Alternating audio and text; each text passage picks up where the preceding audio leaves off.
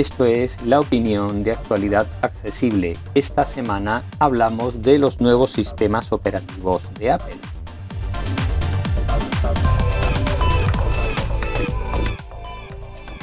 Y como ya la semana pasada hablamos de los nuevos dispositivos, teniendo en cuenta que este lunes se pusieron a disposición de los usuarios, aquellos que tengan dispositivos compatibles, los nuevos sistemas operativos iOS 17, iPadOS 17, WatchOS 10 y eh, resto de sistemas para los HomePod, para los AirPods y para los Apple TV. Y queda pendiente solamente MacOS Sonoma que llegará la próxima semana. Así que mm, vamos a hablar brevemente de las novedades que traen sobre todo iPadOS 16 y iOS 16 que em, en esta primera incursión no son demasiadas. Algunas de ellas irán llegando poco a poco, como es, eh, por ejemplo, la conversión a texto de los mensajes de voz que recibamos en el buzón de voz o de los FaceTime de audio, etcétera, etcétera, que em, todavía no está disponible. Tampoco está disponible el diario y alguna otra cosa, pero sí que tenemos algunas novedades interesantes. Desde el punto de vista de la accesibilidad, si usáis el dispositivo en inglés, podréis crear vuestra propia voz eh, ya ampliada por el propio dispositivo para eh, poder usarla en multitud de, de ocasiones. De momento en castellano no podemos hacerlo, así que tendremos que esperar un poquito. Confiemos que no sea un año como la última vez que hubo alguna acción de voz que al castellano llegó un año después. Así que bueno, Em, por ir concretando un poco, eh, comento brevemente las novedades que a mi juicio son las más importantes de iOS 17 y iPadOS 17.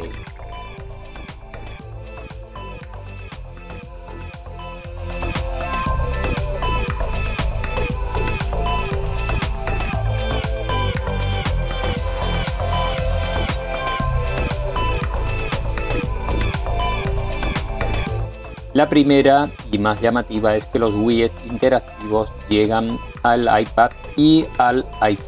Y además se pueden colocar donde nos apetezca la pantalla, no tienen por qué guardar una estructura exacta como ocurría hasta ahora, que tú ponías un widget y no había manera de moverlo y si quedaba un hueco libre en cualquier eh, espacio lo ocupaba automáticamente el teléfono o el iPad. Esto ya no ocurre.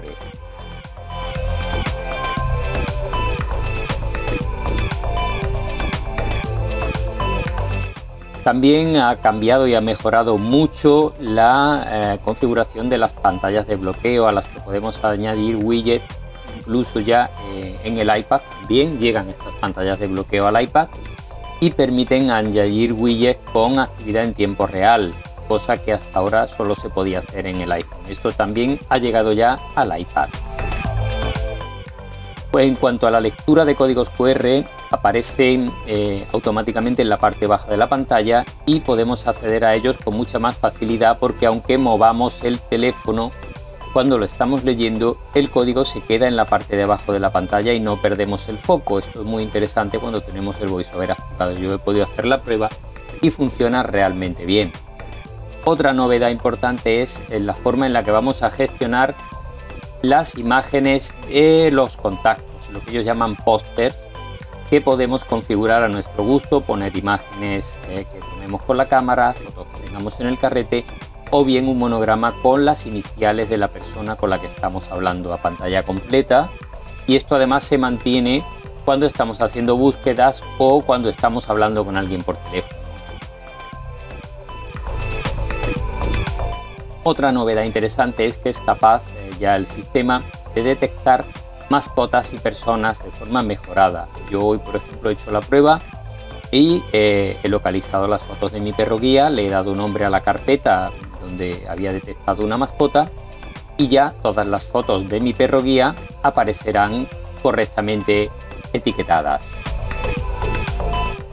Otra novedad importantísima es eh, Name Drop, que es una nueva utilidad que permite transferir contactos eh, de un iPhone a otro simplemente con acercarlos y alinearlos uno con otro, tal cual, más eh, también permite compartir archivos, etcétera, etcétera, etcétera.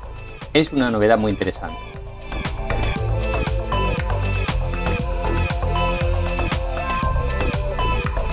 Otra gran novedad es el modo standby que permite colocar el iPhone en un soporte horizontal o vertical, horizontal, y por ejemplo tenerlo a modo de despertador. Esto es muy útil, sobre todo si tenemos uno de los móviles que tienen pantalla siempre encendida, un 14 Pro o 15 o 15 Pro.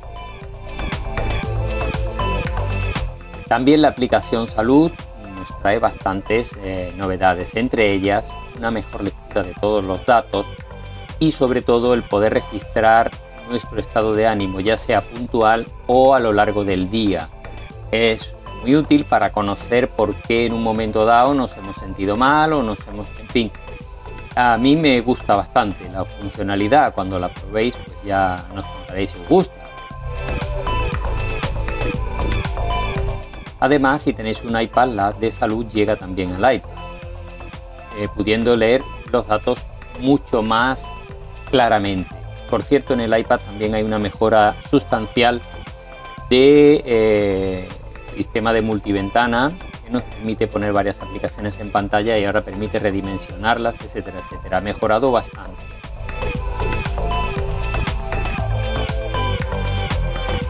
En cuanto a iOS y iPad, para mí al menos esto es lo más relevante porque luego bueno han cambiado un poco eh, el aspecto mensajes con unos nuevos menús que ocultan muchas de las cosas que antes estorbaban cuando íbamos a enviar un mensaje eh, o nos permiten eh, compartir por ejemplo nuestra ubicación con la posibilidad de que notifiquen a contactos decididos por nosotros que hemos llegado al sitio donde nos vamos desplazando, etcétera. Por cierto, otra novedad que se me pasaba es la posibilidad de descargar mapas.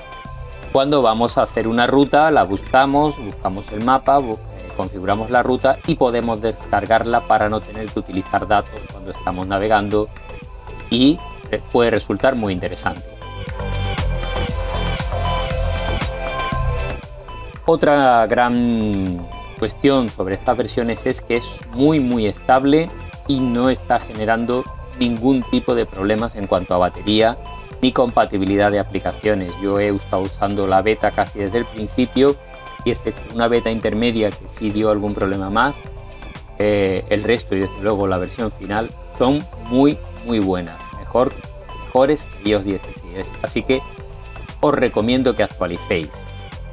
En cuanto al reloj, también llegan muchas novedades y la primera y principal es que aparecen los widgets y eh, son widgets también interactivos podemos configurarlos y aparecen desplazando la pantalla con dos dedos hacia arriba si tenemos el voiceover activado y ahí podemos eh, ver completamente pues los widgets que queramos ver. De momento de terceros no hay muchos, pero los de Apple sí que están todos disponibles. A mí es quizá lo que más me ha gustado. Luego también hay algunas variaciones en entrenamientos con nuevos entrenamientos, posibilidad de crear rutinas, posibilidad de eh, crear segmentos dentro de los entrenamientos y han completado bastante también este tema. Eh, visualmente sí hay cambios importantes en las esferas, por ejemplo ahora el tiempo te da información mucho más detallada. Eh, a mí personalmente me gusta bastante el funcionamiento de WatchOS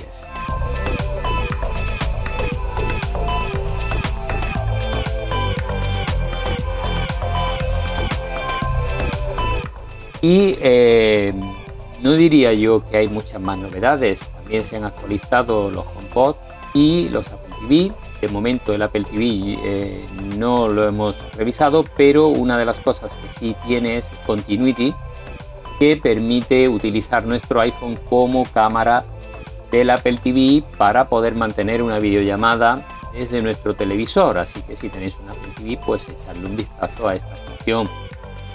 Y los AirPods sí que tienen una novedad importante, sobre todo si tenéis unos AirPods Pro 2, como es eh, la posibilidad de poner el sonido adaptativo o eh, la detección de conversaciones de manera que aunque tengáis la cancelación, si alguien os habla o habláis vosotros, estará la voz directamente a vuestros oídos. Funciona realmente bien, yo la he podido probar y es una funcionalidad muy interesante. Y para terminar, decir que bueno, no es que sea una revolución todas las novedades, pero sí merecen la pena la mayoría de ellas.